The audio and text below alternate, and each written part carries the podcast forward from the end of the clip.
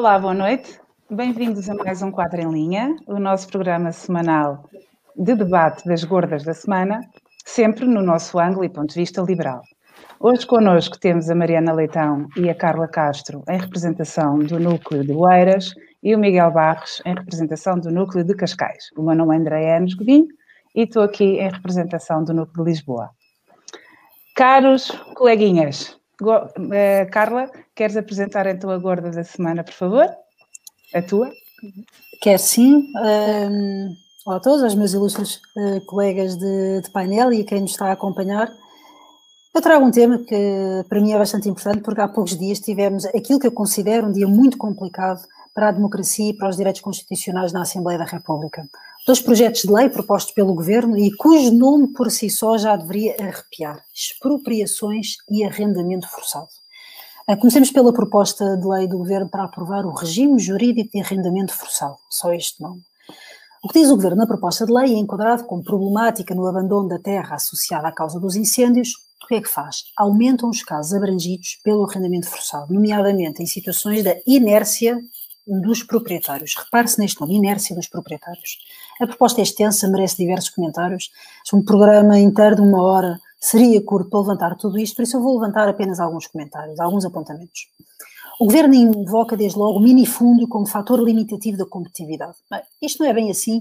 Para já, desde logo, o minifúndio, há muitas situações em que se reveste de elevada competitividade, tal como há propriedades de média dimensão e de grande dimensão, inclusivamente geridos pelo Estado ou em cogestão do Estado, que estão em abandono. Ou seja, não é a propriedade privada de pequena dimensão que deve ser equacionada e, e também nem sequer o Estado está a cumprir os seus deveres. Depois há um pressuposto de culpa no abandono para já, sem se perceber, eu nem, já o, o termo de, de, irmos pela culpa me deixa bastante, não é uma boa abordagem, na minha opinião, nós devemos ir pelas causas, perceber o que é que se passa com a gestão do território, com o modelo económico e social, que em muitos casos está, está, está em falência, a par dos custos de contexto também em relação a este tema, e faz com que o abandono dos terrenos seja muitas vezes por falta de capacidade de rentabilização e tem de se mudar o paradigma, não é uma escolha objetiva e da inércia dos proprietários seja, tem havido aqui uma falha de desenvolvimento do país e não é o proprietário isolado um, que é o culpado dessa inércia. Portanto, muitas vezes ele próprio é uma vítima do, é uma vítima do, do falhanço do modelo do, do modelo do país. E continuando uh, nesta proposta, quer na exposição de motivos, quer no articulado, avançou-se a explicação de como o Estado se pode substituir ao proprietário e num conjunto de situações, portanto, que passam a ser os terrenos disponibilizados na Bolsa Nacional de Terras. Na prática, o que é que está a acontecer? O Estado vai coercivamente ou forçadamente assumir a gestão de uma propriedade privada, no caso reveste como arrendamento que pode ir até aos 50 anos, mas a aproximação à expropriação é de facto muito próxima. Ou seja, tocando neste tema de uma forma muito direta nos direitos de propriedade, vamos passar então ao segundo diploma, que foi também aprovado, tal como este, que foi sobre as expropriações. Então o que é que se passou? No mesmo dia, e a propósito do pretexto do PES, eu chamo pretexto porque um tema destes que toma considerações políticas, eh, valores, sobre valores de propriedade privada, a gestão, o equilíbrio cidadão-Estado, todo um conjunto de considerações jurídicas e direitos fundamentais que tem de se sobrepor, portanto, por mim, na minha opinião, isto é um pretexto e foi um argumento para implementar e facilitar estas tais expropriações. Mas o que é que está em causa para quem não acompanhou o tema? E uh, chama a atenção até que foi bastante elucidativa a intervenção em plenário que a Iniciativa Liberal teve sobre este tema e a explicar, nomeadamente, como é que as expropriações passam a ser totalmente discricionárias. Um pormenor onde se vê a assimetria do poder sem limite em que isto passa, e para quem não sabe, as expropriações carecem de uma declaração de utilidade pública. O que é que passa a acontecer? Pasme-se. Passa a não haver necessidade de fundamentação da utilidade pública, ou seja, passou a ser arbitrário. Bem, estes são exemplos fortíssimos, preocupantes, e eu manifesto, assim, em resumo, digamos, em três pontos, a minha mais profunda preocupação e perplexidade neste tema. Primeiro, por todos estes pontos que aqui tive a explicar, como é que isto sequer é redigido e apresentado? Isto nem sequer devia, devia ser equacionado, na minha opinião. Segundo, ele não foi só apresentado, foi aprovado. Uh, com tudo o que isso significa, sobre os princípios das forças políticas que estão neste momento na Assembleia, mesmo os votos de partidos de que não se esperaria. Eu espero que o eleitor não se esqueça disto na hora de votar em futuras eleições. Em terceiro lugar, já não bastava apresentar, não bastava ser eh, aprovado, O que é que acontece? Não há eco na comunicação social, nem nos comentadores. Um tema que, na minha opinião, seria suficiente quase para um, um levantamento contra o governo. E está a passar em como? Portanto, eu pergunto de uma forma muito simples. Passou o atropelo aos direitos de propriedade e o poder discricionário do Estado a estar normalizado? É isto que nós estamos a assistir? Portanto, isto declina-se depois em várias perguntas, que é onde está a capacidade crítica das pessoas, onde está o alarme, onde está a comunicação social, onde estão os comentadores. E, portanto, eu trago isto realmente por uma profunda indignação em relação a este tema. Continuar a dizer, como tantos outros, que há que alertar, continuar a divulgar, mostrar efetivamente o rumo que este país está a tomar com evidências nas leis que estão a ser aprovadas e pedir a que sejamos cada vez mais a combater estes atropelos e exigirmos políticas sérias, justas e equilibradas. E pronto, era este o tema que, me, que, que escolhi para esta semana, que me gera bastante consternação, como, como comentei, e agora vou passar à Mariana. Obrigada, Carla. Uh, concordo absolutamente com tudo aquilo que disseste e, e vou apenas referir uh, três questões até bastante mais genéricas. Primeiro, lembrar que, que, a Constituição da República diz que a todos é garantido o direito à propriedade privada e referir também que foi solicitado um parecer hum, pela Assembleia da República à Ordem dos Advogados que conclui taxativamente que este diploma é inconstitucional e que foi olimpicamente ignorado. Segundo, eh, referir que, do meu ponto de vista, é inacreditável a facilidade com que o Governo legisla sobre estas matérias, sem sequer incluir quais as medidas que podem suscitar a aplicação ou mesmo o prazo de vigência deste regime especial. E terceiro, hum, há tanta confiança naquela que foi a visão estratégica de António Costa e Silva e que deu origem ao Programa de Estabilização Económica e Social, que o Governo já está a antever a necessidade de fazer expropriações e outras medidas do género para conseguir assegurar a, a suposta recuperação económica. No fundo, eh, o que é que eu acho? Que estamos a assistir à verdadeira implementação do socialismo no nosso país, um, com a pandemia como desculpa para avançar com todo o tipo de medidas que põem em causa a liberdade, a individualidade, o direito à propriedade privada e a liberdade de expressão dos cidadãos. E, e desculpem lá, mas parece que de repente acordei e estou na Venezuela. Uh, só nos resta esperar, de facto, que o Marcelo desta vez faça o seu trabalho. E eram estas notas que queria deixar. Uh, eu também quero fazer aqui uma reflexão em relação a este tema. Bom, um, vivendo num, num tempo de, de, pandemia, em que toda a atenção da sociedade, portanto, a atenção pública está centrada na, nos perigos deste vírus, nós estamos a assistir a um, um governo, um Estado, que está a ter uma atitude claramente intrusiva e invasiva numa, numa área que eu considero, para mim, é muito, muito preocupante, que é precisamente um dos direitos fundamentais que é o direito à propriedade. Na minha opinião, até é o primeiro direito, porque é o direito de propriedade que, que me dá legitimidade de ter a propriedade do meu corpo e a partir daí todos os direitos começam e são alavancados sobre este. Agora, nesta semana temos esta notícia preocupante e quero refletir e fazer aqui a analogia em relação também à notícia dramática, que eu acho que é trágica, que é a acusação dos três juízes que nós tivemos, tanto que nós temos do Tribunal da Relação. Portanto, tão ou mais grave é nós termos um, um Estado ou governantes com suspeita de corrupção, mas eu acho que quando chega à justiça e quando entramos numa área de direito, em que o cidadão comum entende que, ah, ok, os governantes são todos uns, uns bandidos, mas temos os tribunais. Uh, pelos vistos, se calhar não temos. E agora com o terceiro, o terceiro fator, o terceiro fator que é o nosso uh, Presidente da República, como a IEL tão bem caracterizou, que está no bolso do Primeiro-Ministro. Portanto, temos aqui três áreas que supostamente deviam nos servir e deviam nos garantir, pelo menos cumprir a sua base de trabalho, que decorre, na minha, na minha ótica liberal, sempre do, do contrato social do LOC, mas pronto, isso é outra conversa para outra altura, e a minha pergunta é, ora bem, temos um governo com atitudes claramente intrusivas e invasivas a pôr em causa os direitos básicos fundamentais dos cidadãos, temos tribunais com suspeitas de corrupção, temos um Presidente da República que não tem dado sinais de se preocupar connosco e sim com ele próprio, não é? Uma questão de ego, com uma necessidade enorme de popularidade e centrada agora na sua na campanha, que com certeza que ele vai se recandidatar, e na sua reeleição, e eu pergunto quem é que vai escrutinar ou quem é que deve escrutinar tudo isto. E, e, e a reflexão, exatamente como tu disseste, Carla, quem tem que escrutinar somos nós, porque nós esquecemos que isto é uma democracia. Aquelas pessoas estão lá porque fomos nós que votamos. E é alarmante como é que perante estas atitudes continuamos a ver sondagens com o PS à frente. E como é que as pessoas continuam a desligar-se, a não querer saber e, e, e, a não compreender que esse desligamento, no fundo, estão a ser coniventes, estão a permitir, estão a apoiar. E, e é esta reflexão que eu quero deixar. Portanto, nós temos que combater isto, e ainda bem que temos uma iniciativa liberal, ainda bem que há liberais finalmente com assento parlamentar, e conto com, com o João, conto contigo, Carla, para não deixar cair isto em branco e, e, e, aquela frase também que nós dissemos, não é? Nós liberais somos os guardiães e por nós não passarão. Em relação agora à próxima gorda, temos o Miguel.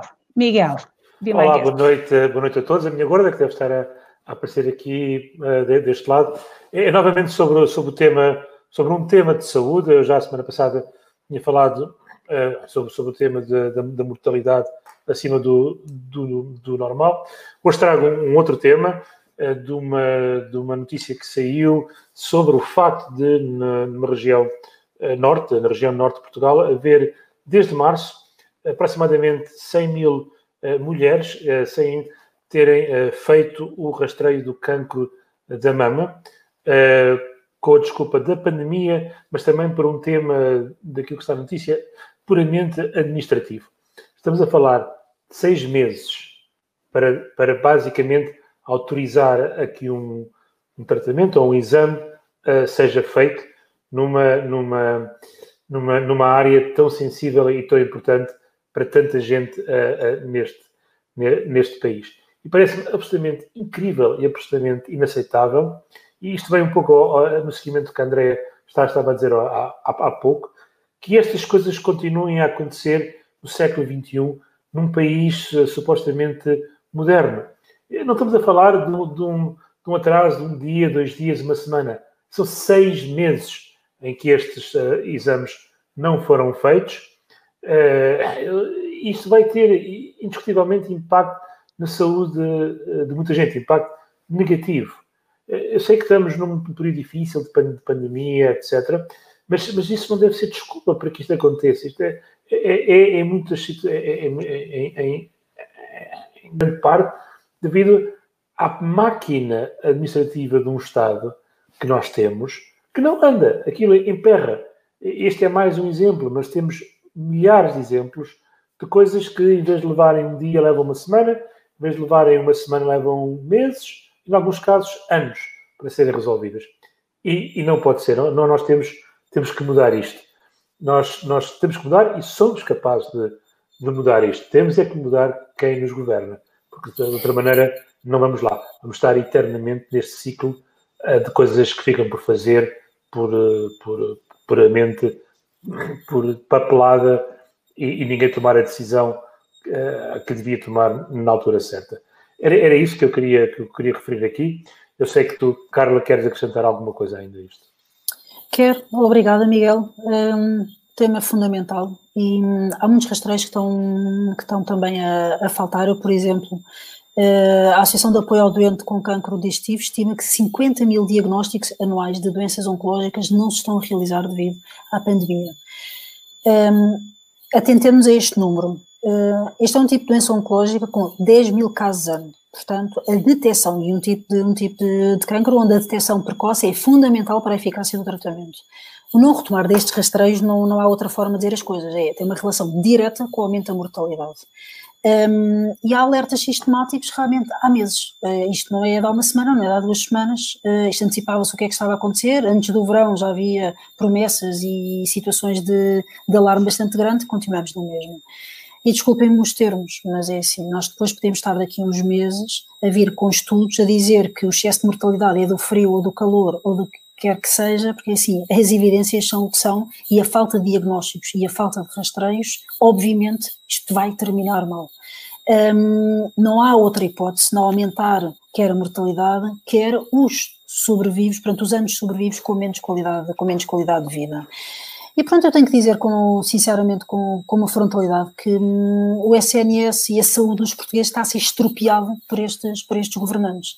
Uh, saiu um estudo aqui há poucos dias da Associação Portuguesa de Administradores Hospitalares e da Ordem dos Médicos, em que sobre o impacto do, do Covid, e onde se falava que no verão não se recuperou aquilo que se poderia ter recuperado e que estimava-se a 12 milhões e meio de consultas, cirurgias um, por realizar com enfoque com problemas para os centros de saúde. Portanto, esta dimensão é muito grande e depois é com enorme uh, aflição que ouvimos, eu pessoalmente, é, é, muito constrangedor ouvir o governo, PS, Bloco de Esquerda, PCP, irem a plenário vociferar contra os posicionamentos de reforma de saúde, mentindo muitas vezes sobre a situação que se está a passar, mentindo sobre a falta de alternativas, preferindo deixar os portugueses pior do que adotarem políticas com eficácia quer por serem de outros partidos, quer de espectros políticos partidários diferentes, de países com referências diferentes. Portanto, este é o serviço público que não estão a fazer e que mentem quando dizem defendem a saúde pública, o SNS, a universalidade dos portugueses. Portanto, são palavras sem ação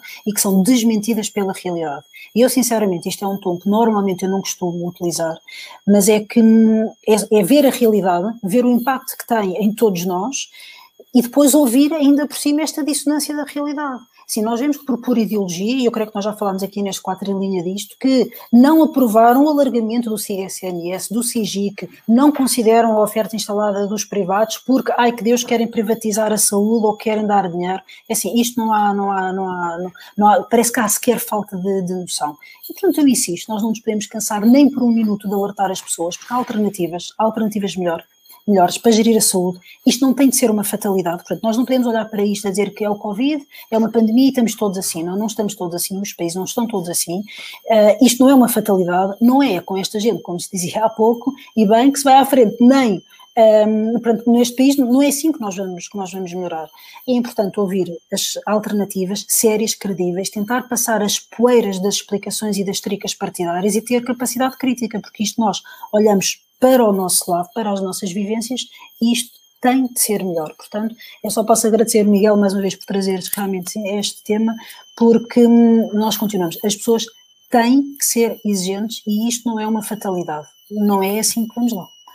Uh, pronto, obrigada e desculpem estar mais indignado, mas é que isto realmente, isto é, isto é, isto é direto, isto é direto na qualidade de vida das pessoas e, e, e, e na morte de muitos casos, portanto não há... É, é muito grave, como, não é? Eu não há como que... dizer isto de uma forma tranquila, com um sorriso nos lábios, é difícil, é muito difícil. É uma coisa eu, gravíssima. Eu, na minha, não, na minha opinião, nada, pelo amor de Deus, na minha opinião e, e a forma como eu vejo uh, este tema, um, ehm, eu interpreto assim, eu acho que eles estão em negação honestamente, acho que eles estão em negação. Uh, e depois estão em negação porque não querem acreditar, não querem aceitar nas consequências que estão a, a, surgir das suas decisões e têm o problema que é ter que enfrentar eh, o nosso povo e a opinião pública e, e estão agora a ter o primeiro problema, que é a minha sensação, que é a própria comunidade médica os próprios médicos, já há uma grande parte que hum, já caiu nele e que já não está a compactuar com isto. E nós temos o exemplo, ou tivemos o exemplo a semana passada, da doutora, como é que ela se chama? Fátima. Fátima Pimenta, doutora Fátima Pimenta, que era diretora de medicina interna de, de, de, de, de um hospital da região do Médio Tejo, de Tomar, abrangia aliás a zona de Tomar e Santarém, e ela, a semana passada, apresentou a sua demissão como forma de protesto contra as medidas e a forma como a Direção-Geral de Saúde está a discriminar doentes Covid de não Covid. Ela, na sua carta, apresentou e pôs o seu lugar à disposição, dizendo que não pode mais compactuar com isto, assistindo a enfermarias vazias, a ter o seu pessoal médico sem nada para fazer, porque, na realidade, os doentes, que, em termos de quantidade que precisam de, de, apoio, estavam a ser discriminados e passados para segundo plano para não poder ocupar e não poder disponibilizar dos meios que estariam sempre de alerta à espera da tal segunda vaga que dizem que vem aí do Covid, mas que Aparentemente não vem, porque do ponto de vista de internamentos e de cuidados intensivos, os números estão perfeitamente controlados e, como sabem, há alguns internamentos significativos, até houve também uma entrevista esta semana do, do agora não lembro qual foi o responsável, mas um, responsável hospitalar aqui de Santa Maria, que, que disse que de facto grande parte dos internamentos tem a ver com questões sociais, de isolamento. São pessoas carentes, famílias estruturadas, com algumas dificuldades e por uma questão de precaução são internadas pelas questões sociais, não propriamente de saúde. Um, os médicos desta tal médica, da doutora Fátima Pimenta, uniram-se em bloco a seu favor, 40 médicos que apoiaram integralmente o seu papel e manifestaram-se concordantes com, a, com, esta hipocrisia e que este cinismo que estão a destruir a nossa, ou pôr em risco a nossa saúde sob a capa que nos vão salvar, quer dizer que isto é absolutamente ridículo, como é que me vão salvar de uma unha encravada e a solução é cortarem-me o braço, não compreendo. E, e houve lá um sinal positivo, também gosto de dar notícias positivas, é que então a, a entidade lá reguladora da, da saúde voltou uh, com o passo atrás e convidou-a e reconduziu-a e não aceitou o pedido de admissão e acho que então vai rever toda a sua forma de tratamento e vai rever a sua postura. Este é um alerta que, que, que eu gostava de deixar, principalmente dirigido aos médicos. Acho que é importante, uh, se calhar, começarmos a ouvir mais os médicos mais independentes e também vozes dissonantes e lutarmos um bocadinho contra esta narrativa do pensamento único que tem-se, infelizmente, imposto na, cabeça do, do, do, cidadão, do português médio, e de facto o medo eh, vence, ou vence habitualmente, só que eu acho que a nossa valentia, que eu acredito que existe, e acho que nós não somos todos burros nem estúpidos, acho que hum, está na hora de ligarmos o cérebro e começarmos a dar uso para deixarmos de ser assintomáticos, porque parece que ultimamente a pandemia não é só de assintomáticos do vírus, também é assintomáticos do, do raciocínio. Um, e pronto, este é o meu, meu comentário. Falta então a gorda da Mariana. Mariana, apresenta lá. Muito bem, obrigada, Andreia. Uh, bem, só para contextualizar, uh, eu, vou falar aqui sobre, já entrando um bocadinho na, questão das autárquicas, porque, porque esta semana o líder da, da JSD, Alexandre Poço, publicou uma carta aberta onde convida os partidos à direita, nomeadamente CDS-PP e Iniciativa Liberal, para coligações nas eleições autárquicas. Ora, o PSD e agora a JSD têm representado nos últimos tempos uma amálgama de incongruências que têm, obviamente, consequências, nomeadamente uma queda progressiva e, de alguma forma, eh, substancial nas, nas sondagens. O líder do PSD, Rui Rio, tem revelado desde o início do, do seu mandato uma completa ausência de estratégia política e, e, como todos sabemos, sem fazer qualquer tipo de oposição na Assembleia da República ora apoio ao governo em matérias completamente antagónicas uh, àquilo que tem sido o historial político do PSD, ora vota ao lado de propostas do Bloco de Esquerda e, e chegou inclusivamente a sugerir coligações com, com radicais. O Alexandre Poço, que de alguma forma tem, tem sido uma voz dissonante ao líder do partido, eu aqui em tempos cheguei a falar, aqui no, no 4 em linha, eh, do facto de Alexandre Poço ter sido um dos insurgentes contra o fim dos debates quinzenais e que na altura inclusivamente desrespeitou a disciplina de voto que o Rui Rio instituiu na, na votação dessa matéria, uh, vem agora lançar este desafio aos partidos de direita numa medida de desespero, pelo menos na minha opinião, face àquilo que se perspectivam serem os resultados do, do PSD nas autárquicas. Uh, uma vez que, que, tem sido notória a deterioração do partido, tanto a nível central como a nível local. Além disso, e, e já houve várias personalidades a referirem este, esta questão em comentário a, a, a esta carta aberta do Alexandre Poço, há inúmeras situações pelo país fora onde há efetivamente uma luta pelo governo local entre CDS e PSD, pelo que pouco, pouco sentido faz estar agora a apelar a uma coligação nacional quando em muitos sítios são, são concorrentes. Felizmente, o líder do meu partido, eh, João Coutinho Figueiredo, já veio dissipar eventuais dúvidas que houvesse sobre a posição da Iniciativa Liberal para as autárquicas. Ora, a IEL tem ideias próprias, tem força, tem pessoas de muito valor, muito competentes e é absolutamente independente. Somos um partido que ainda não fez sequer três anos eh, e já elegemos um deputado na Assembleia da República, temos um candidato à presidência da República, já concorremos às eleições europeias, já concorremos às eleições regionais na Madeira, Vamos este ano concorrer às eleições regionais nos Açores e, por tudo isto, felizmente, não precisamos de outros partidos para nada. Por isso, eventuais coligações só se nos sentirmos confortáveis para tal, com base nas ideias defendidas, porque somos, acima de tudo, um partido de defesa das ideias liberais e somos a verdadeira oposição e alternativa ao socialismo do PS. E disso não vamos, obviamente, nunca abdicar. Só para terminar, e, e, gostava de abordar aqui o caso concreto de Oeiras, já que Alexandre Poço é também município de Oeiras, assim como eu.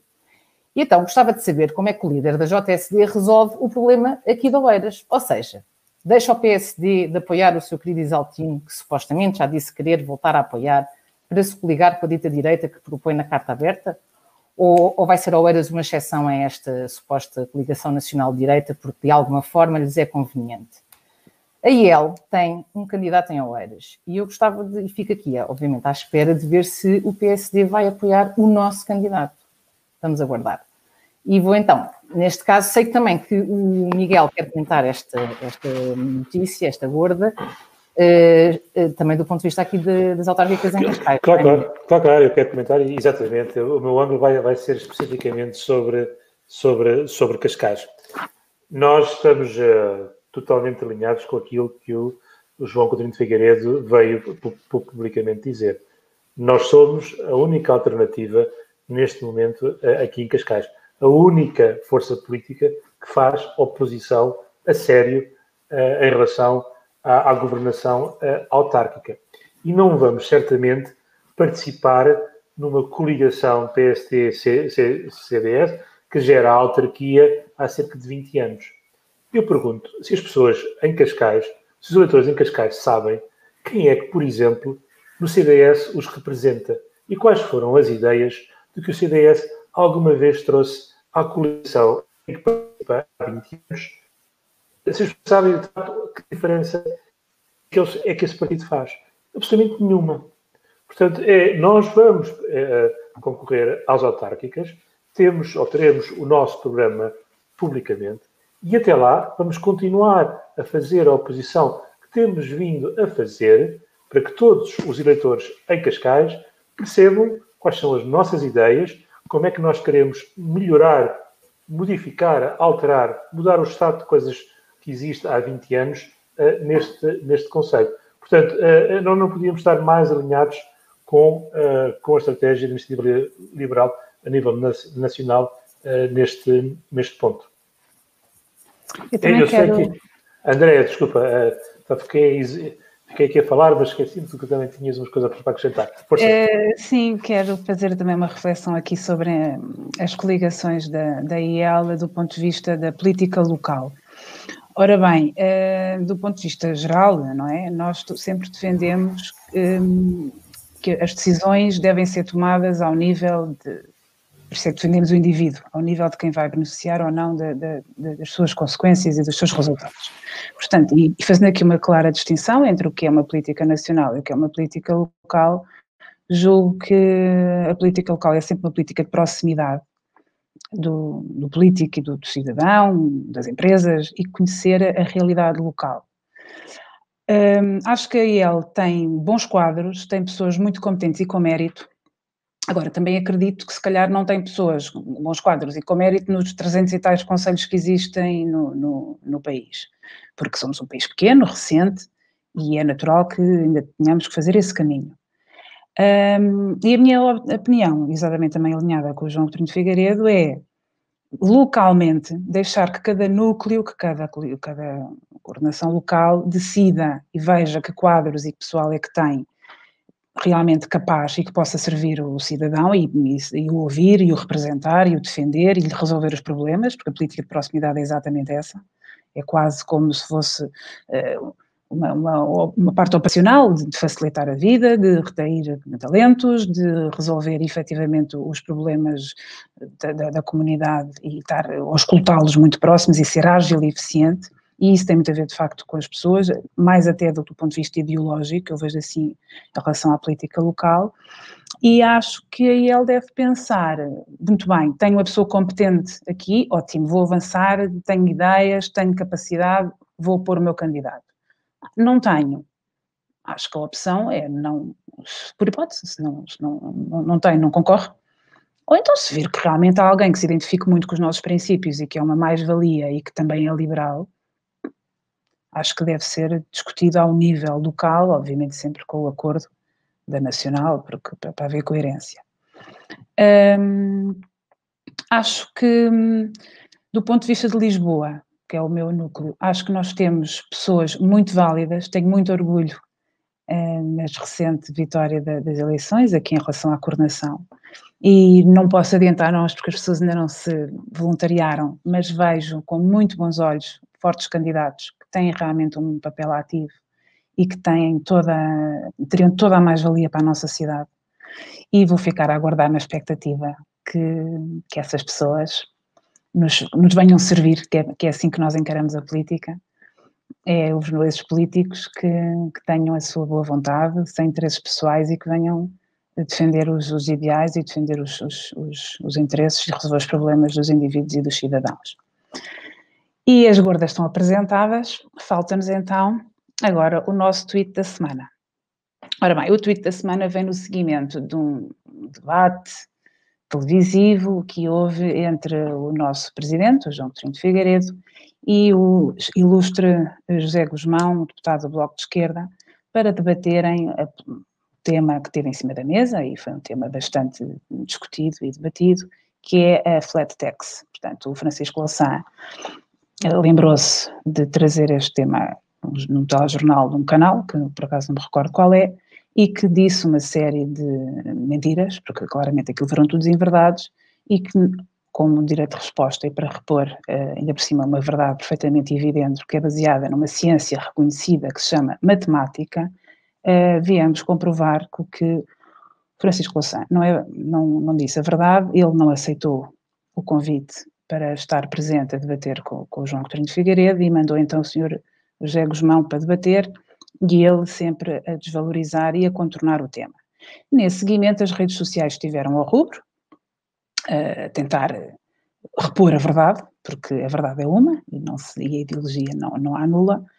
E houve um tweet do Francisco Simões, que é um liberal, que colocou a imagem, o quadro que a IEL fez com todas as contas, com os cálculos, mostrando que, de facto, quem ganha 800 euros atualmente, que tem uma taxa, paga cerca de taxa coletiva 7%, se viesse a flat tax, 15% iria pagar menos. E pagar menos porquê? Porque está na proposta da IEL, e a IEL já explicou isso 385 vezes, que até aos 650 euros, que o ordenado mínimo, obviamente não pagaria. E então as contas estão feitas e chega-se à conclusão que há uma diferença. Neste momento, quem ganha 800 euros paga cerca de 73 euros, e com a flat tax e com a nossa proposta do, do, do Partido da Iniciativa Liberal, pagaria 22,5 euros. Portanto, há uma poupança de cerca de 50 euros. E a resposta do senhor José Guzmão é: isso não é nada. Ora bem, se 50 euros não é nada, do ponto de vista líquido, não é nada para uma, alguém que ganha 800 euros, eu gostava de saber a resposta do senhor José Guzmão se fosse ao contrário. Se agora, por alguma razão, o PS aumentasse os impostos em 50 euros e as pessoas para passavam a ganhar 750, porque se não é nada, não é? Portanto, podemos aumentar, ou então não vamos aumentar, não vamos aumentar reformas, não vamos aumentar subsídios mínimos, salário, não aumenta, porque 10, 20, isso não é nada, portanto vamos ficar todos como estão. E, e, só, e uma, uma particularidade que eu acho muito gira é que depois, no seguimento deste, deste tweet e de alguma troca de conversas, como é que acham que acabou uh, a, a festa, foi o senhor José Guzmão a bloquear o Francisco Simões. Portanto, com um ar hum, elevado. Acho que realmente é assim que se termina um debate. Caríssimo. Isso é típico. Querem comentar? Olha, eu, eu, quero, eu quero, e, e, só, para, só para dizer que de facto hum, não é preciso ser economista para perceber. Não, é preciso fazer contas, uma calculadora. Epá, é só preciso fazer, exatamente, é só preciso saber fazer umas contas para perceber que de facto 50 euros eh, faz diferença, eh, especialmente para quem recebe 800 euros de vencimento, eh, e, e para a grande maioria da população 50 euros faz, faz diferença. E só também acrescentar que, que esta obsessão ideológica do José Guzmão faz com que, que, hum, que ele defenda que para evitar que uma ínfima percentagem da população saia beneficiada, os tais que ele refere que recebem aqueles salários milionários, todos nós acabemos prejudicados.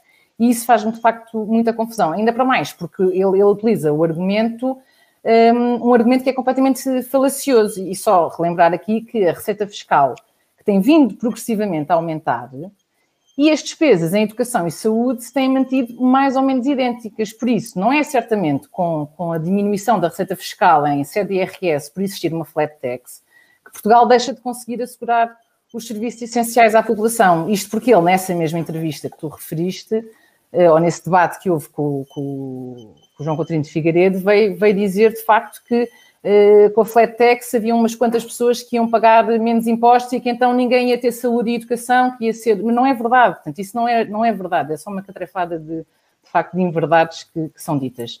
Era só deixar este, este comentário, obrigada. Eu, eu, só vou acrescentar uma coisa Sim, rapidamente, eu... se, se, se, se, puder, que é, há uma coisa que faz muita confusão já há muito tempo, que é porque é que a solução tem que ser sempre mais despesa e mais impostos e não se pensa muitas vezes em como é que com a mesma despesa eu consigo fazer as coisas melhor. A solução não pode ser sempre mais despesa, mais despesa, mais despesa, porque às tantas não, não temos nem melhores serviços e acabamos por ter menos, menos rendimento. É? Sim, eu também dar só dois ou três, dois ou três apontamentos rápidos, que é a primeira, que eu acho que resume quase tudo, que é a falta de noção. A falta de noção, a completa falta de noção, não é? Há pouco, há pouco mais para ouvindo a história como deve ser e ouvindo a reação do senhor, ele é, é falta de noção, pronto. Depois uma coisa que já não é novidade nenhuma, que é a dualidade de critérios, portanto, se nós conseguimos uma melhoria de 50 euros, mas, mas é de um partido liberal, é uma, é uma desgraça e vai, vai ao fim do mundo. Se, se por uma proposta há um ganho de 20 euros, é uma conquista incomparável e é defesa de todos. Portanto, realmente uma dualidade de critérios, mas com ao menos um bocadinho de vergonha a apresentar estas coisas não lhes calhava mal. Mas também não é nada que se espere muito, porque sinceramente há uma coisa que me pode ser que fique mais claro aquilo que quem está atento todos os dias ao que estes senhores dizem, é que realmente não se preocupam com quem ganha 600, 700 ou 800 euros. Eles preocupam-se com eles próprios. Eles preocupam-se com a sobrevivência do partido, preocupam-se com uma ideia abstrata, teórica, um mundo que não existe e países que nós não queremos nem copiar, nem ambicionar, nem rigorosamente nada. E, portanto, pode ser que isso fique mais claro e que a desvantagem destas mentiras e desta poeira que tentam, que tentam enviar, que abra os olhos e perceba realmente quem é que aqueles senhores andam a tentar enganar e, e, quem é que defendem, que são eles próprios, e não quem ganha nem 600, nem 700, nem 800, nem 1000, nem 1200, e que não quem ganha 1200 ou 1500 euros não é rico, coisíssima nenhuma. E pronto, era só esta falta de noção que era para salientar.